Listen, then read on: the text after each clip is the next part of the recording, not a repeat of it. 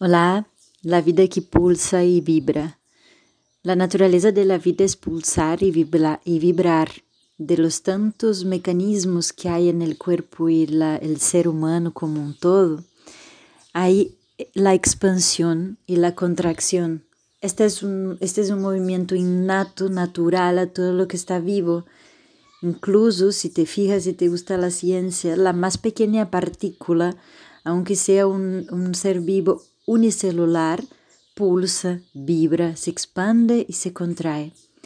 Y en la naturaleza del ser humano es lo mismo. Cuando nosotros trabajamos esto en un proceso terapéutico, lo que queremos generalmente, casi siempre, hay excepciones, pero casi siempre, es retomar el movimiento pulsante que está siendo limitado, coartado por algo, por algún sentimiento, emoción o patrón y dejar que la vida vibre por sí sola. El próximo audio hablo más de eso.